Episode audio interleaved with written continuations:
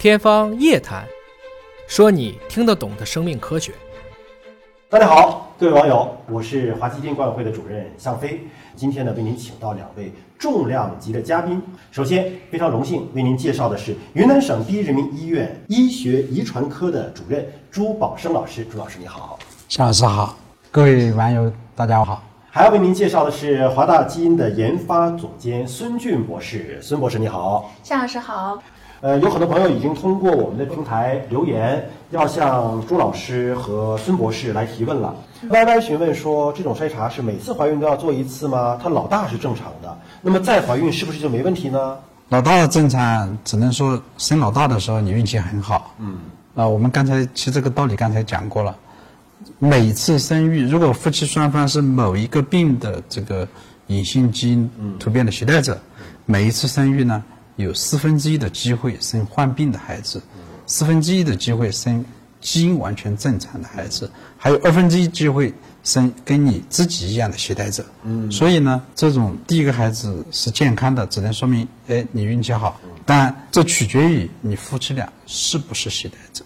这个你做一次检测呢，你这夫妻两个啊再往下生孩子这指导就够了。对对吧？你们夫妻做一次以后生多少胎都够了。但是说你生老大的时候，你其实没做过这个检测，生老你不能够用老大的健康来判定你以后的孩子都没问题。对，这个是判定不了的。对，我们在临床上遇到过很多很多这样的家庭，第一个孩子健康的，他不相信他老二老三会出问题，甚至就是已经生过两个孩子健康的，生到老三的时候，唐氏综合征一个染色体病出来了，啊，所以我们每一次生育，他这个孩子。他是否会有出生缺陷？其实它是一个独立的事件，跟前面两次是否生过健康孩子或者他是否生育过没有非常好的对应关系。呃，章鱼哥问的这个问题特别专业啊。他说夫妻双方呢携带同一种致病基因，但是呢一方的突变是致病性的变异，一方的突变是临床意义不明的变异，但是都是同一种致病基因呢？那么。临床上、遗传咨询上，或者是孕期指导上，夫妻双方应该怎么选择？啊，那他应该要拿着这样的报告单，到有遗传咨询资质的这个医生这里去做遗传咨询。嗯。因为问这样的问题呢，显然是你已经看到了报告单。对他已经做过检测了。那么，这个遗传咨询医生，他不仅是国家授予的一个法律资质。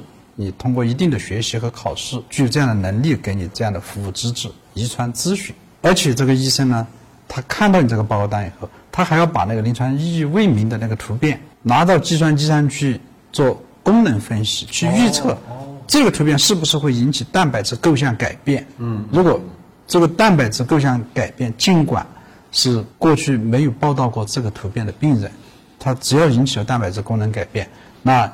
你这个突变，临床意义未明的突变，跟那个已知它会治病的那个突变，要是遇到了一起，照样会生一个患病的孩子。嗯，所以对你来说，最好的办法就是拿这两个报告，去找一个有遗传咨询资质的医生做遗传咨询，他会具体的帮你分析。朱老师可以做这个咨询，但是朱老师现场没法做这个咨询，就是他要拿到你的报告，看到你具体的哪一个位置的位置。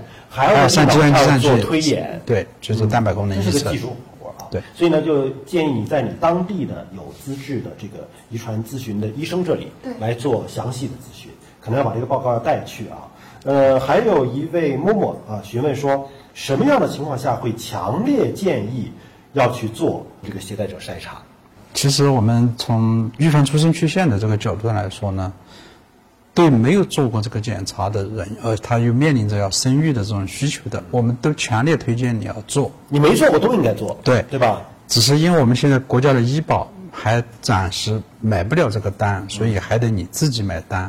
那么好的一个建议就是你先做女方，嗯，男方再说。从省钱的角度，对吧？对。呃，还有一位说怀孕之后已经做过了唐筛了。还要做这个携带者筛查吗？应该是要做的，因为完全不同。它筛查的是不同的东西。唐氏综合征产样筛查那是筛查染色体病的风险，对。这个筛查是筛查单基因病的风险。我们现在已经知道的单基因病有九千多种，所以这个盒子它能筛的是一百五十多种，就相对常见一点。嗯。所以仍然它是有价值的。对，有一位明媚询问啊，尿道下裂可以在孕期检测出来吗？啊、尿道下裂在孕期是非常难检查出来的。引起尿道下裂的这个基因很多，好几个基因突变，它都有可能会引起尿道下裂。但是尿道下裂这个病呢，我们从孩子生下来的治疗来说呢，它又相对比较简单，而且疗效也很好。所以我们就没考虑说要要在怀孕前做基因筛查去预防尿道下裂，也没有考虑说我们要在怀孕当中去专门用超声去看这个小胎儿它是尿尿的那个瞬间，嗯，来发现尿道下裂。就它并不是一个严重的出生缺陷，对，其实可以理解，就是说类似像唇腭裂，就是当你后天可以通过手术的方式进行很好的矫正啊，甚至是治愈，对。那么就没有必要说非要在花很大的力气去对。呃去去去它既有公共卫生经济学的一个考量，其实也有伦也有伦理的考量。对。就它只是很小的缺陷，你是不是就选择要终止妊娠？它是会允许生命的多样性和各种各样的状态来出生，因为像有一些国家，像耳聋，它是不允许产前诊断的。嗯，对。嗯，因为它并不是致命的出生缺陷，对吧？你包括我们这里说的这几种疾病，苯丙酮尿症，它虽然是单基因的疾病，但是它是不是也是不能够产前诊断的？单基因遗传病，我们基本上这九千多种病，只要我们明确了它的基因突变，都可以产前诊断都可以诊断。嗯，但但是苯丙酮尿症它并不是致命的，就是它只要是出生之后注重饮食管理，它完全可以正常生活的。苯丙酮尿症它呃在治疗上是能够取得很好疗效的，嗯，但是呢，要取得很好疗效，它必须是孩子和家长要配合好医生，配合。要共同的配合好医生，配合不好呢，他那个疗效就会很差。像我们治疗的第一个苯丙酮尿症孩子，现在已经上中学，然后他哦智力是正常的，但是饮食是要严格控制，要严格控制严格控制的，自己不能偷吃，家长的饮食控制要注意。事实上，他的生活状态和完全正常的孩子还是有差别。所以像这种情况，虽然说就是出生下来不是致死的，我个人认为，包括就是很多专家都认为，它其实是一个倾向于一个知情选择权，对应该给这样的家庭。有一个知情的选择的权利，就是你充分告知他，然后把选择的权利交给每一个个人。交给父母。对，对这个苯丙酮尿症到我们科来做产前诊断的这种病人呢也很多，他很多家庭就是是生过一个苯丙酮尿症的孩子，或者是哥哥姐姐生过一个苯丙酮尿症的孩子。的。这个筛查出来，如果说我们还没生过苯丙酮尿症的孩子，就筛查出来有这个风险，那么。你就可以考虑了，哎，我是不是怀孕以后做产前诊断来考虑我要不要或者做试管儿，对，啊我要不要生下来治疗，还是我就选择放弃这个患病的胎儿？包括就是两广地区，包括中国的南方的省份，都容易高发的地中海贫血，也是属于一种单基因的遗传疾病，对也是非常明确。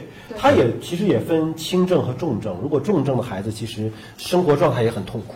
就重性，我们说重性贝塔地中海贫血，它是一个致死性的病，你不给他输血，他就死掉。对，然后他要维持生命，就必须要输血，终生输血。对，终身定期的输血，而且还必须配躯体治疗，具体治疗，它还有很多并发症，其实也是属于经济负担，包括有些心理压力会疾病负担非常重。当然，现在这种疾病它已经有了一些根治的方式啊，比如说造血干细胞的移植啊对，或者是说刚才孙女博士提到的这种通过基因编辑的方式对吧？体外修复再打回给自己就方法越来越多了。但是其实父母在孕育宝宝的时候还是有知情的权利，就你可以选择，对是吧？每一个人都有知情选择的权利。对。像地中海贫血这个病呢，它是预防的效果比治疗的效果要更好远远的好。远远的好。嗯嗯。呃，你看这单基因遗传疾病非常多，种类很多，非常多对啊。这是我们提到的，也是回答我们刚才有网友询问说，像 SMA 这样的单基因疾病还有吗？还有很多。呃，那么还有一位朋友询问啊，莫妮卡询问朱老师说，请问一下染色体四号、五号高风险是什么意思？染色体四号、五号高风险，那我估计他这个朋友呢，他是去做过这个孕妇外周血浆胎儿游离 DNA 检测，就我们说的无创 DNA 的检测。